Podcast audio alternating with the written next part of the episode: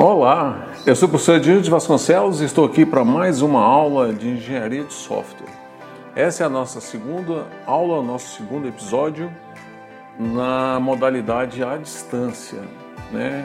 Devido a, a, a essa pandemia que nós estamos vivendo nos últimos dias, então nós estamos trabalhando remotamente de nossas casas, nossos lares, para atendermos os alunos. Então essa aula é a segunda aula nessa modalidade à distância, tá? Nós vimos a aula passada, é, eu fiz uma, uma recapitulação de tudo que nós estamos é, estudando, que nós fizemos nas aulas no, nos meses de fevereiro, início de março. Nós estudamos é, engenharia de software, fizemos toda a introdução e também a semana passada nós contextualizamos tudo isso. Eu disponibilizei essa disciplina onde nós estudamos os processos de desenvolvimento de software, gerência de projetos, a qualidade dos softwares, nós estudamos tecnologias emergentes e nós aprendemos a compreender os conceitos que envolvem engenharia de software e engenharia de sistemas. Uma coisa é engenharia de software, a outra é de sistemas. Nós vimos os processos de softwares, as modelagens de sistemas, sistemas e seus ambientes, na mesma forma, nós vimos um roteiro histórico de todo o processamento informal do desenvolvimento, o aumento da capacidade de processamento, crescente complexidade dos sistemas, a convergência e comunicação desses sistemas, atraso nas entregas e custos elevados. Nós também trouxemos a crise do software, isso é uma crise, foi uma crise mundial, e a criação da engenharia de software, uma disciplina como uma metodologia. Então, nós vimos também o que é um software, é, os seus arquivos, as suas configurações, os programas que geram as funções, o desempenho esperado, né, toda a documentação, manual de utilização, informações armazenadas.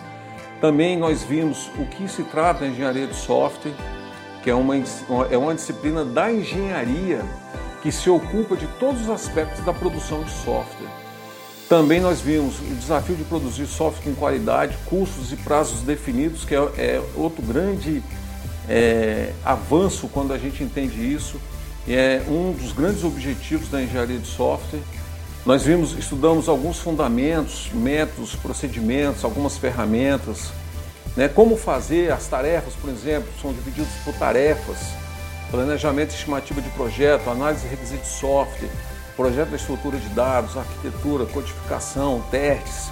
Eu trouxe até um, frisei bastante teste numa outra disciplina que a maioria de vocês também, também estudam.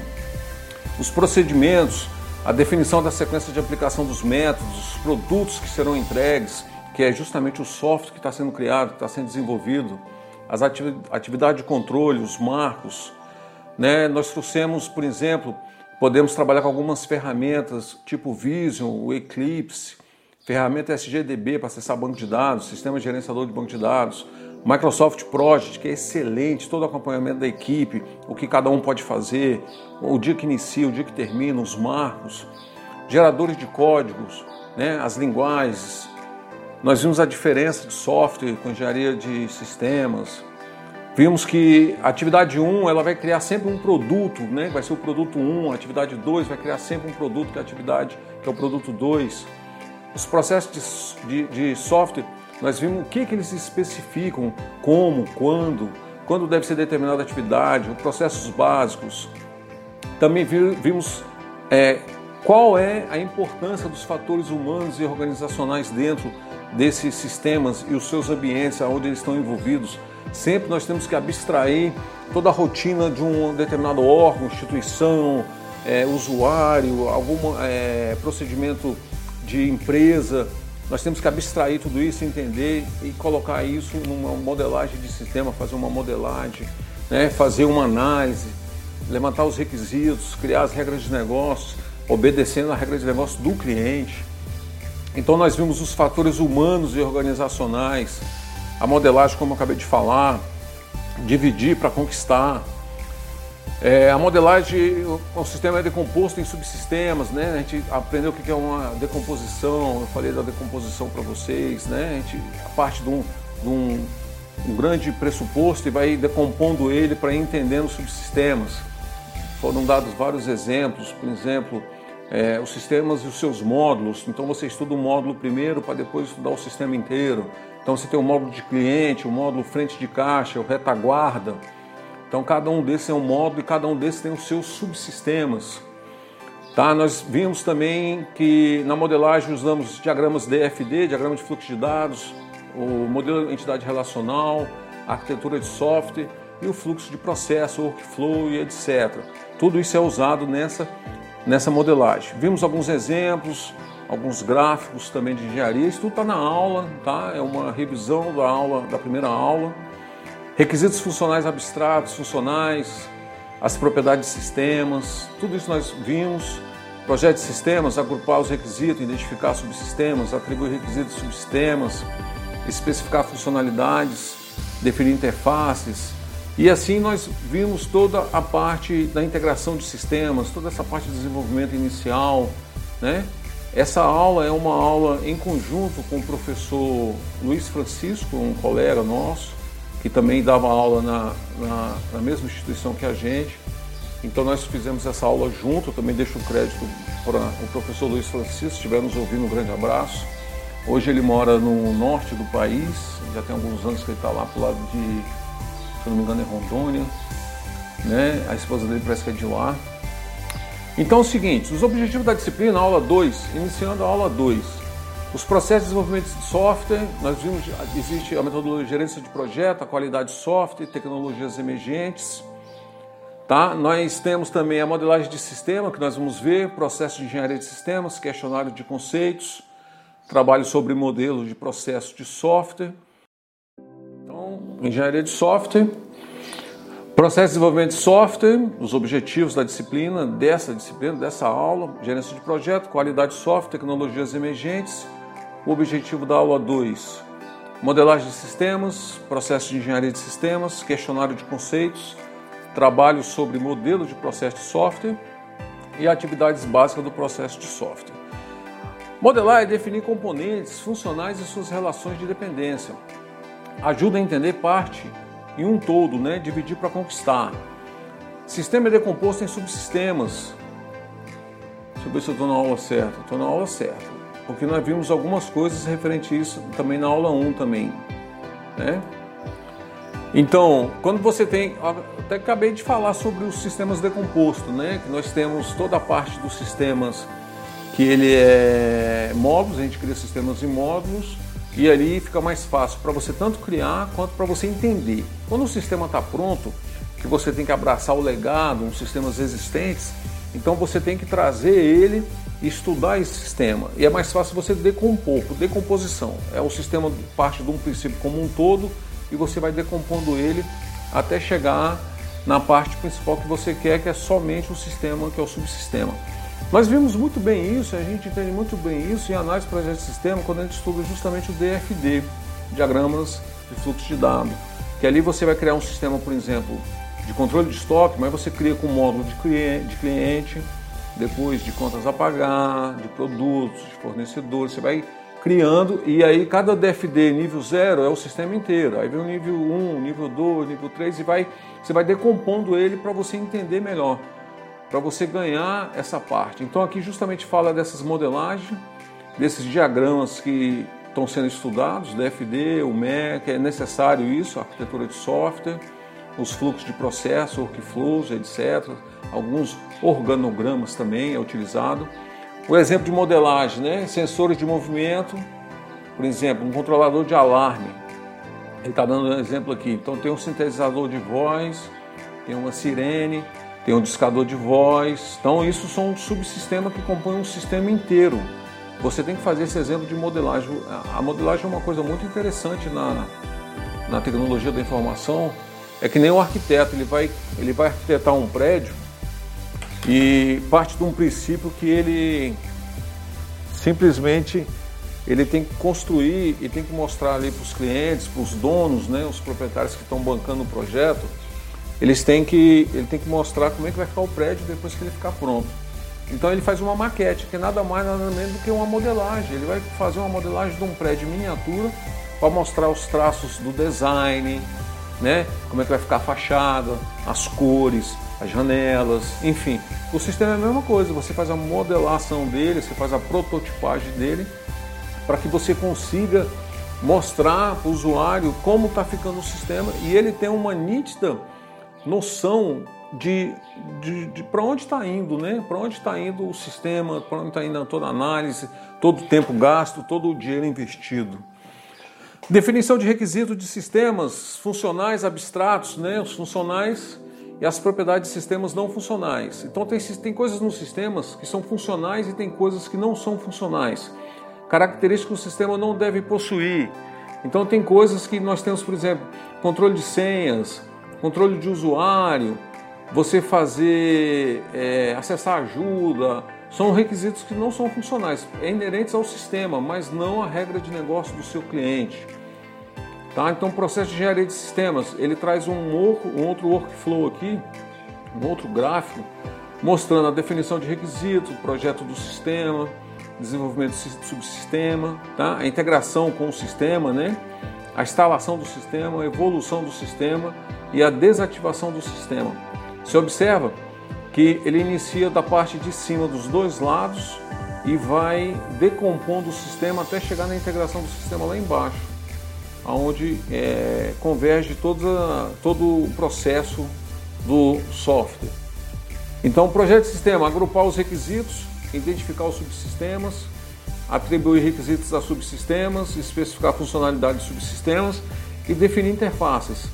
Exemplo, você tem que fazer um controle de estoque. Como é que você vai controlar isso?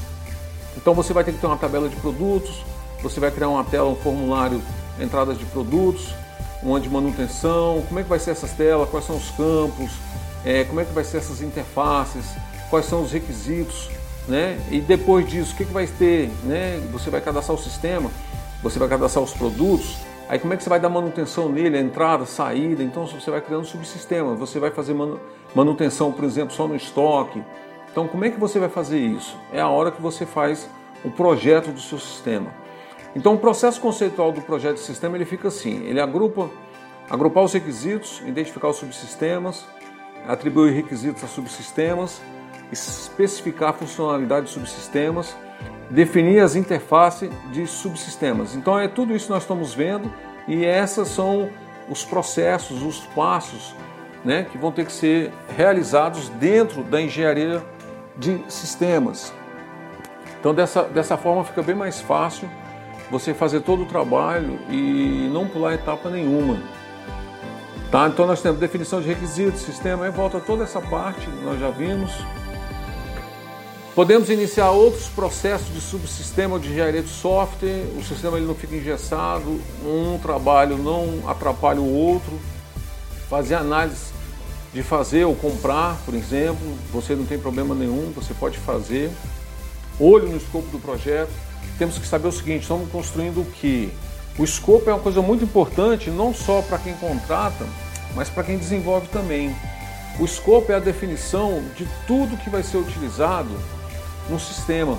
É, é, é, o que vai abranger o seu sistema, porque se você não faz o escopo, o sistema vai sair ou é, aquém ou além do que o que o usuário quer. Então ele vai sair, ele não vai atender de uma forma ou de outra e o usuário não vai ficar satisfeito. O escopo ele fala lá, fazer um controle de estoque, fazer o sistema de RH do ministério, do órgão tal. O que, que vai ter, o que, que vai fazer, o que, que vai requerer um, um órgão, né, uma sessão de RH, quais são os requisitos, o que, que ela vai precisar, quais são as leis que elas vai abraçar, vão abraçar, é, quais são os requisitos que vão ser atendidos. Então é isso que fala, olho no escopo do projeto. Tá? Então, mais uma vez, mostra a, a parte do gráfico para vocês terem uma ideia. A integração de sistema trata de diferentes subsistemas desenvolvidos de forma independente. Então, por exemplo, nós temos sistemas, só para vocês entenderem uma coisa, vocês entendem bem um sistema de um mercado, né? um supermercado, você vai no Extra da vida, no Carrefour da vida. As pessoas que ficam ali nos caixas, elas estão na frente de caixa, então é venda. Ali é só a tela de venda que tem, tem o usuário loga, com senha, com a matrícula dele, o CPF, alguma identificação daquele usuário, o nome, o e-mail, enfim. É feita a autenticação no sistema Com isso, abre-se a tela de venda e ali ele só pode vender. Tudo que é vendido é diminuído do estoque e acrescentado nas vendas dos valores, ou seja, vai vendendo, o, o estabelecimento, o comércio vai receber aquele montante, então de cada cliente. Ali no final do dia fecha-se os caixas e tem uma ideia de quanto vendeu. Mas é um módulo de venda. Ele é transparente para quem está comprando, o cliente, que somos nós, os consumidores, independente disso. E para quem está trabalhando também é transparente. Ele só está tendo acesso ao sistema pela venda. Na hora o cliente precisou de excluir uma compra, estornar, é feito ali na hora aquele item estornado, ele chama uma pessoa que vende patinete lá, né? Bota a senha, tira aquele item lá do, do item de venda, ele volta o estoque para o pro produto e tira o valor do montante a ser pago pelo cliente. Então ele faz uma, um processo inverso. Isso é uma regra de negócio também. Só que o, o estabelecimento comercial não tem só esse sistema ele tem a retaguarda, que é onde as pessoas, outros funcionários, outros colaboradores, dão entrada nos produtos, fazem compras, fazem ajustes, trocas, os, os usuários vêm fazer troca. Então tem um lugar lá que é designado somente para trocas. O sistema de troca, ele só ele tem acesso. Ele não tem acesso ao sistema de venda, frente de caixa ou a retaguarda. Tá? O RH compõe-se do mesmo sistema. Por quê? Porque precisa de disponibilizar os funcionários para o sistema, por exemplo.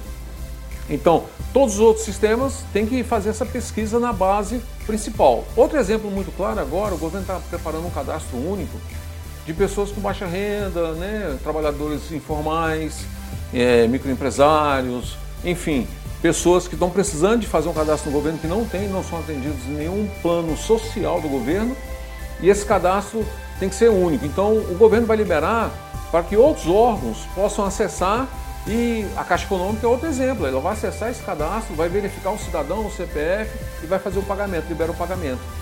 É, é o que nós estamos tratando aqui, é a integração de diversos subsistemas desenvolvidos de forma independente. Todos de uma vez, né? Lembre-se do Big Bang, né? Ou a integração, a integração parcial. Aqui fala do Big Bang aqui, porque na época do Big Bang é, nós voltamos ao, ao problema do, do, Big Bang do século, né, o ano milenar, que em 1999, 1 de janeiro de 2000, os sistemas naquela época, todos os, as, os CPUs, o setup dos sistemas, toda a parte que envolve a memória ROM do sistema, né, que é aquela que você liga o computador, ele acessa, só tinha dois dígitos do ano, né, não era século, quatro era formato de 2,99, né? 31 de 12,99. Ele ia virar o ano, vez de ser 1 de janeiro de 2000, ele ia remeter, ia voltar para 1 de janeiro de 1900. Ele não ia entender como o ano 2000. Então, teve que ser feito toda uma mudança, toda uma... É, isso aí foi mais uma mudança de, de entendimento mesmo. O sistema realmente não permitia, tinha que ser mudado, tinha que ser feita ali uma atualização, as, foi feita as ROMs, as atualizações, toda a parte de, de hardware, né, de software, maravilha. Por quê? Para poder atender, tá? Então, por isso que ele fala, é, teve que integrar tudo isso. Então, ele está dando um exemplo aqui na aula, né, esse, esse do Big Bang. A integração parcial, menor quantidade de erros, quanto menor a integração, menos erros tem. Outro exemplo que eu dou muito claro também nessa aula, quando a gente chega aqui, é a parte de cupons fiscais, emissoras de notas, que hoje a gente chama de NFE, NFS, que é notas fiscais de serviço, notas fiscais, né? É, notas fiscais eletrônicas, que hoje são feitas de maneira que são integradas diretamente com a prefeitura do município e integrado diretamente com a Receita Federal. E quem desenvolve esses sistemas tem que fazer essas integrações. Inclusive, tem que mandar o XML para o cliente, para o e-mail do cliente, junto com a nota fiscal. O cliente tem que receber isso. Né? É, existe uma lei por trás disso tudo e o sistema tem que atender essas leis. Outro exemplo claro é da contabilidade, por exemplo, no setor tributário, os fiscais. Os sistemas têm que atender às legislações, os contadores, então é, os RHs, né, FGTS do funcionário, salário mínimo aumentou, tudo isso tem uma lei por trás. E tudo isso tem integrações parciais de menor ou maior número de complexidade. Quanto mais é, complexidade, pior fica, né? mais difícil fica e acarreta os erros. Mais uma vez, né? mostrando toda a parte da nossa, a nossa decomposição, né? o nosso processo. Tá? Então agora vamos para instalação e operação, ele mostra isso aqui e nós estamos na instalação do sistema aqui. Ó. O sistema é colocado no ambiente que irá operar, óbvio, e vai ser instalado no cliente que pediu o sistema e no servidor, no serviço que vai ser disponibilizado para o sistema. Problemas com versão no ambiente de instalação, outra coisa muito ruim assim que as pessoas não notam. Hoje em dia quem trabalha com essas metodologias já não, isso já não acontece mais. É, as versões de sistemas operacionais diferentes, né?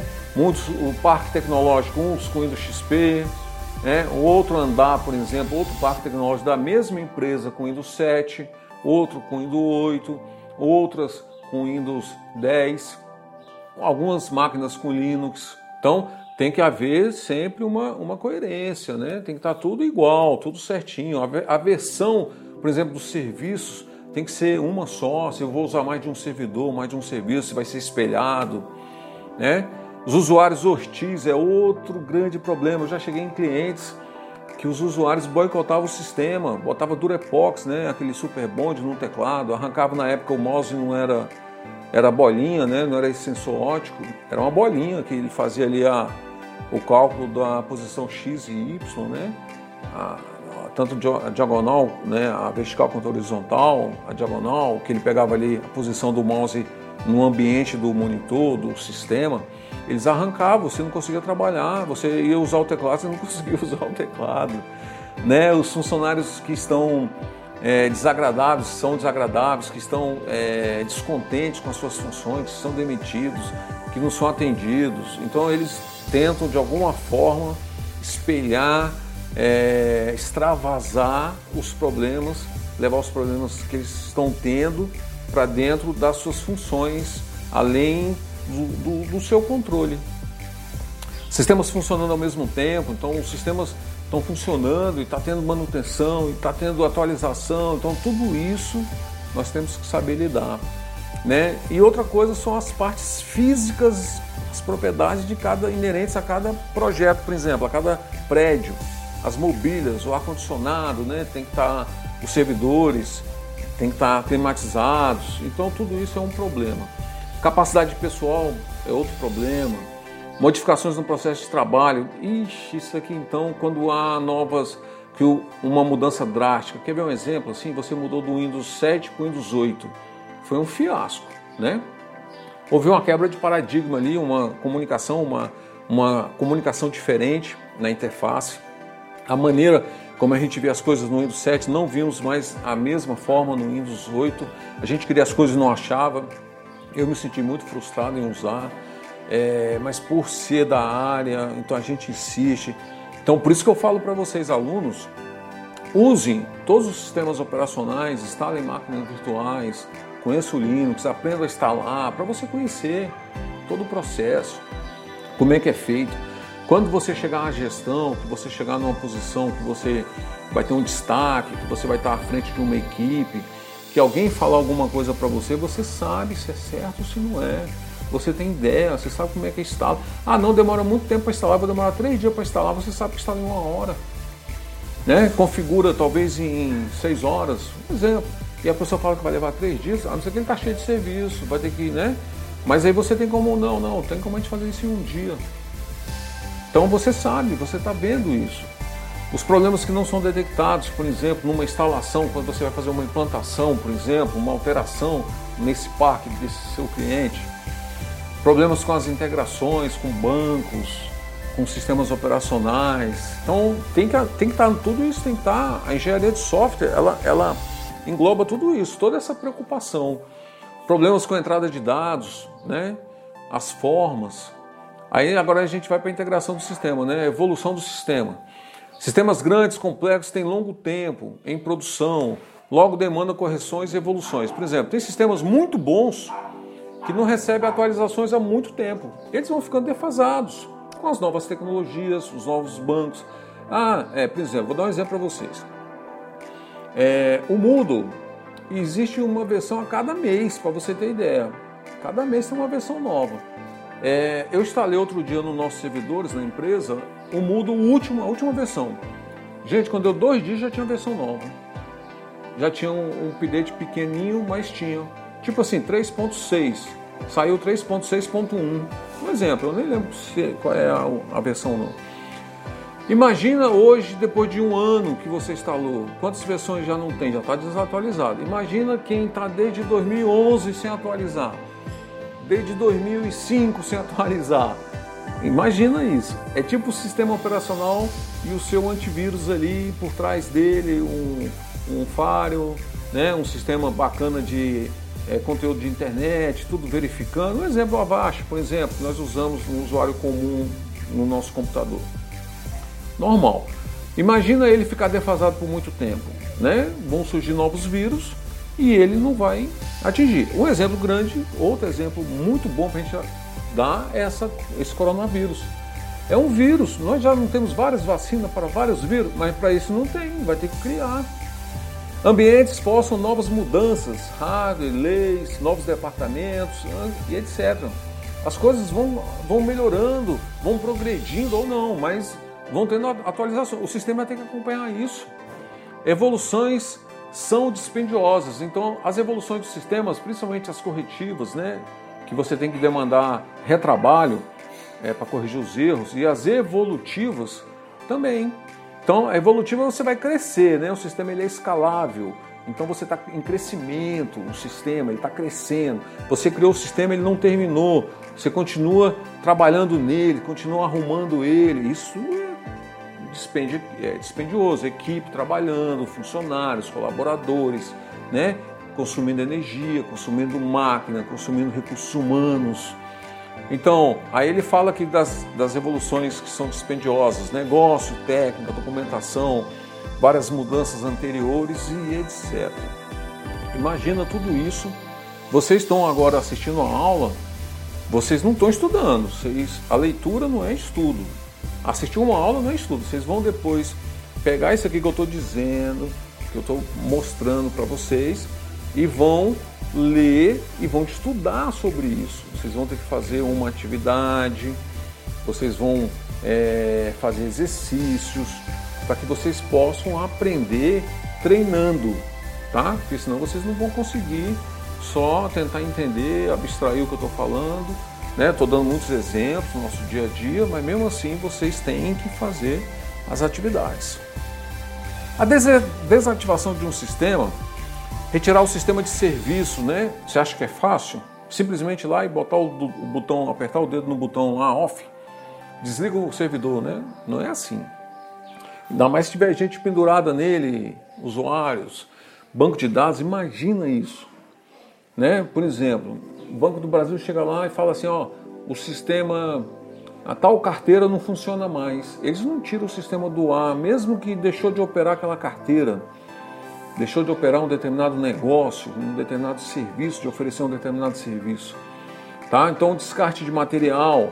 Outra coisa que é muito importante, né? nós vimos aí vários exemplos, de, teve até um filme de um hack famoso, que ele pegava o, os dados sigilosos da empresa no lixo, né?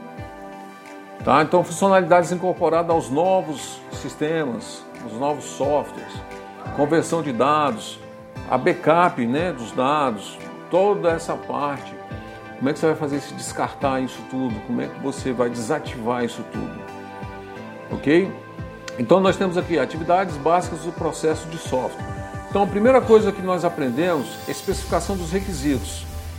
Depois vem o projeto de implementação, a validação e a evolução do software. Essas etapas aqui é inerentes à etapa básica, básica da engenharia de software, tá? Então nós já vimos a especificação de requisitos, vamos ver mais para frente também, todo o projeto de implementação, a validação e a evolução desses softwares, como é feito, como é que é feito tudo isso. Então, na especificação de requisito, estabelece quais funções são requeridas pelo sistema, quais as restrições de operação e do sistema também, quem é que pode operar o que, quem é que vai acessar o que, quais são os campos que são obrigatórios, por exemplo, tá? Só para vocês entenderem melhor. Mas isso aqui está tratando de um requisito maior, que são as regras de negócio. O que, que vai fazer um sistema, uma folha de pagamento, por exemplo? Vocês têm ideia desse sistema do governo que nós fazemos de imposto de renda? Todo ano tem uma versão. Você observa que você entra numa semana, tem uma versão nova.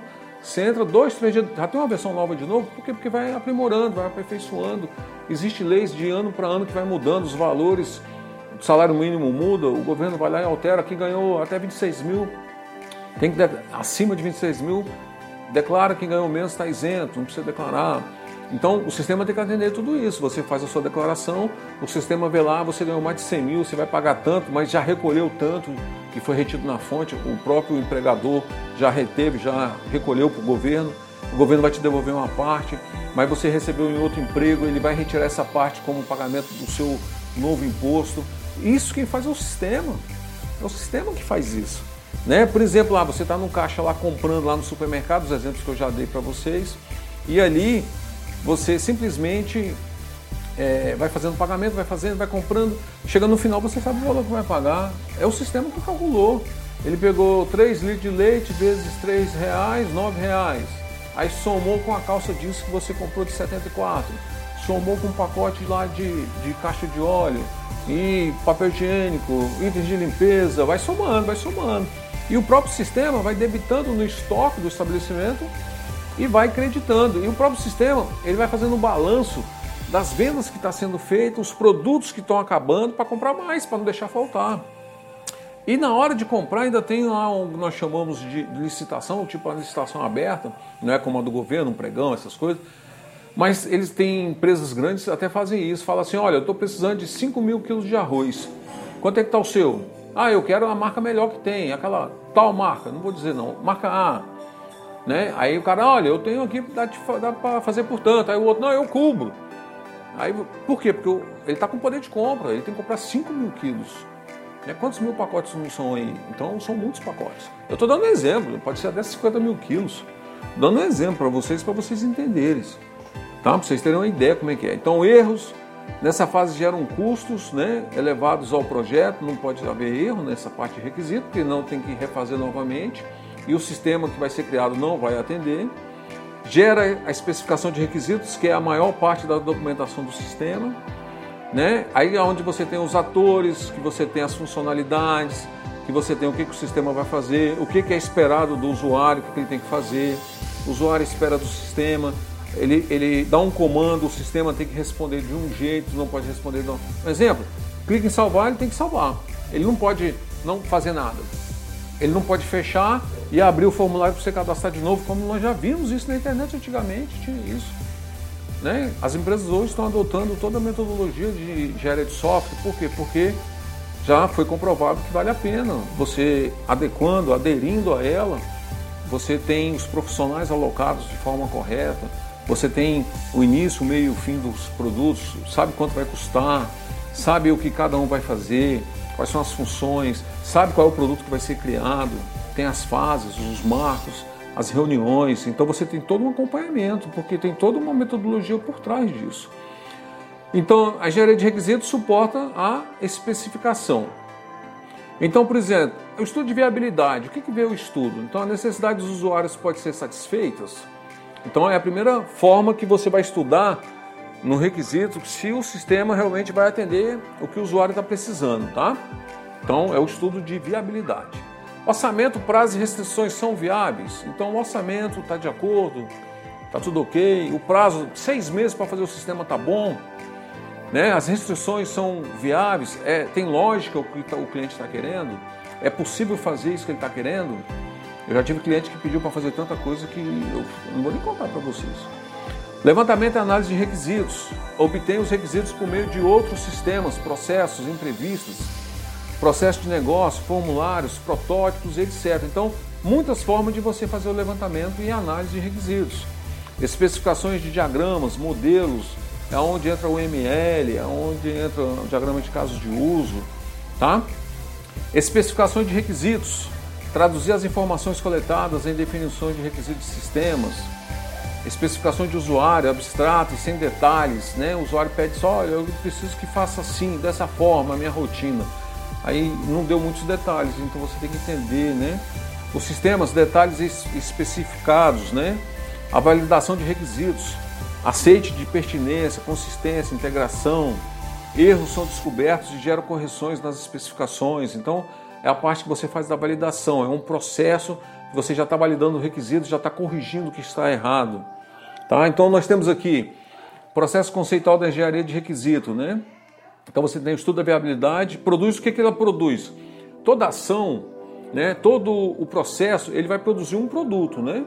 Então ele vai produzir um relatório de viabilidade. Levantamento da análise de requisito produz os modelos de sistema. Especificação de requisito vai produzir o requisito do usuário e do sistema. Você tem, como eu falei, o que é esperado do sistema, o que é esperado do usuário, né? A validação do requisito forma documentação de requisito. Então você tem tudo isso que é formado, todos esses produtos são inerentes ao trabalho dessas fases, desses processos na engenharia de requisitos. O projeto é uma descrição de, da estrutura de software a ser utilizada em diferentes níveis de abstração. Elaborado quando necessário, utiliza o ML e tem ferramentas cases que são utilizadas para ajudar toda essa parte que compõe essa implementação desses requisitos. Então nós temos exemplo de projeto de implementação, projeto de arquitetura, especificação abstrata, projeto de interface, projeto de componentes, projeto de estrutura de dados, projeto de algoritmo e a codificação. Tá? Na parte de validação, assegura que o software cumpra suas especificações e atenda às necessidades do cliente. Então, a validação e verificação, estamos construindo o produto certo. É isso que o usuário pediu. Ele quer um sistema de RH, o sistema está controlando estoque, e é o RH e ele vai ter o cadastro de usuários, de funcionários, a entrada, o salário, vai ser descontado o INSS quanto, está tudo certo os cálculos, né, as datas, o que, que ele tem, ele não pode juntar duas férias, o sistema, tudo que foi pedido está de acordo. Estamos construindo certo produto, né, realizando de forma incremental, então eles são realizados de formas incremental. Você pode crescer o sistema. Ele começa da fase pequenininha e você vai incrementando, né, vai crescendo. Teste de unidade, teste de componentes individuais, realizado por programadores. O próprio o desenvolvedor, quando vai desenvolvendo, ele mesmo vai testando, tá? Teste de módulos, teste do conjunto de componentes dependentes, realizados por programadores. Teste subsistema, teste interface de subsistema, realizado por testadores. Uma coisa, eu quando eu desenvolvo, eu mesmo já desenvolvo, já vou testando, dando erro, já vou corrigindo. Agora, tem os meus vícios, né? a forma como eu vejo as coisas, sou humano como todo mundo é, e passa desapercebido algum tipo de erro que eu cometi e um teste não foi detectado. Tem outro teste de subsistema por testadores, teste de exaustão, de documentação, de software, de interface, aonde provavelmente vai ser detectado. Se não for detectado, quem vai detectar isso é o usuário, que é pior. Tem que voltar e fazer toda a correção. Agora você imagina um produto em produção, né, um sistema em produção, você tem que fazer toda essa correção. Então, teste de sistemas, testa as integrações entre subsistemas, valida os requisitos funcionais e não funcionais, executados por testadores. Também quem testa aqui não é só o desenvolvedor, o programador que desenvolveu, já são outras pessoas. Está testando todo o conjunto, já é o teste de sistema, não é mais o teste só do módulo pelos testadores. Não, agora é um teste de sistema. Teste de aceitação. Teste realizado com outros fornecidos pelo usuário. O usuário vai designar quem vai testar o sistema. Nós vamos implantar. Agora precisamos que vocês validem o sistema. É uma validação. Vocês têm que validar esse sistema para mim. Então é feito ali uma designação, funcionários, usuários, né? Eles vão simular um funcionamento real executado por testadores. Então vai ser executado novamente. Isso provavelmente vai ser em ambiente de homologação. Tá? Então tem um ambiente de desenvolvimento, os próprios desenvolvedores, testadores vão, vão testar, tem um ambiente de, de, de homologação, aonde é feito todos os testes já com o usuário, e um ambiente de produção que é espelhado toda a produção, toda a realidade, e o sistema já está valendo já. Evolução de software, desenvolvimento e a manutenção. Então tem a evolução depois que ele está pronto, que ele está implementado, que ele já está sendo utilizado. Criação de funcionalidades, normalmente mais barato, processo é criativo, crescimento evolutivo e a criação de padrões. Você vai criando CSS, as telas, interfaces, os campos, nomes, se é só maiúsculo, minúsculo, só a primeira maiúscula, Então, essas coisas menores, pormenores, todos isso vão sendo padronizados. Né? A manutenção também, alterações e evoluções nas funcionalidades, normalmente mais caro, problemas com documentação e qualidade, problemas com dependências, continuação dos padrões. Então, quando você fala assim, ah, eu implantei o sistema, o sistema está pronto, o usuário validou, é isso que eu queria, pá, aconteceu comigo esses dias. O usuário, eu tenho o aceite dele, né, do site, aceite do sistema web, tudo certinho, é um sistema de locação de imóveis, e ele perfeito. Quando acabou, ele, ele, ele já tinha até me pedido antes. E eu, eu fiz, entreguei, mas esse detalhe eu, eu realmente eu confesso que eu esqueci. Aí ele virou para mim e falou: ah, falta os contratos, você está fazendo? Ah, é, falta os contratos. Tô. Aí eu fiz, não cobrei nada. Né? Então foi praticamente uma evolução do sistema, não foi correção, não tinha erro. Tinha uns erros lá que era assim, ele pensava que era de um jeito e era de outro. E quando ele testou, validou, ele não percebeu. Quando ele foi usar, ele percebeu, pediu alguns ajustes, alguns campos obrigatórios demais, é coisa simples. Eu fiz a manutenção também, tudo bem. Mas aí depois de tudo pronto, ele falou: Ah, mas aí tem um arquivo morto que eu tenho que cadastrar e não tem onde eu cadastrar o arquivo morto. Os campos do arquivo hoje de clientes é muito grande, não sei o quê. Aí eu falei assim: Ah, tá bom. Aí eu fiz.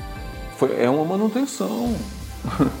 né? É, é, um, é uma coisa que não tem mas é, você tem que chegar para o usuário, para o cliente e falar assim, ó, você tem que pagar isso. Como é que vai fazer? Eu não cobrei não. Não cobrei não. Mas só para vocês entenderem que depois de pronto, depois de testar, depois de validado, já em produção, o usuário vem, olha, muda isso aqui para mim, faz isso para mim, tá?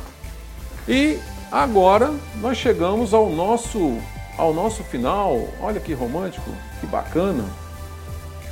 Não é verdade? Uma aula de mais aí, pouco mais de 40 minutos, nós vimos nessa aula de hoje a aula passada presencial, todinho, eu fui pontuando é, item a item com vocês, liberei semana passada, fiz a contextualização, hoje eu fiz de novo, e já ingressamos toda a parte de metodologia de engenharia de software, tudo que nós estudamos, parte de sistemas e ambientes, o software, sistemas, né? engenharia de sistema, engenharia de software, Toda essa parte nós vimos na aula passada, hoje nós demos uma pinceladazinha. Entramos agora com a segunda parte, com a segunda aula de processos de software. Muito bacana, muito legal. Eu espero que vocês tenham aprendido, que vocês tenham gostado. E eu peço que vocês façam os exercícios, vocês façam agora a parte prática, tá? É, tem aluno que tá, não está entendendo, eu vou trazer é, algumas dicas em aula à parte a essa, porque tem aluno que não está entendendo, que acha que resumo é só pegar o texto e resumir, e não é isso. Ele tem que ler, ele tem que entender e escrever o que ele está entendendo. Então eu vou trazer algumas coisas para vocês de mapas mentais, como fazer resumo, como estudar tá? Para que vocês possam agora, nesse período, possam, é, além de aprender novas coisas, aprender novas técnicas também. Fique com Deus e até a próxima aula.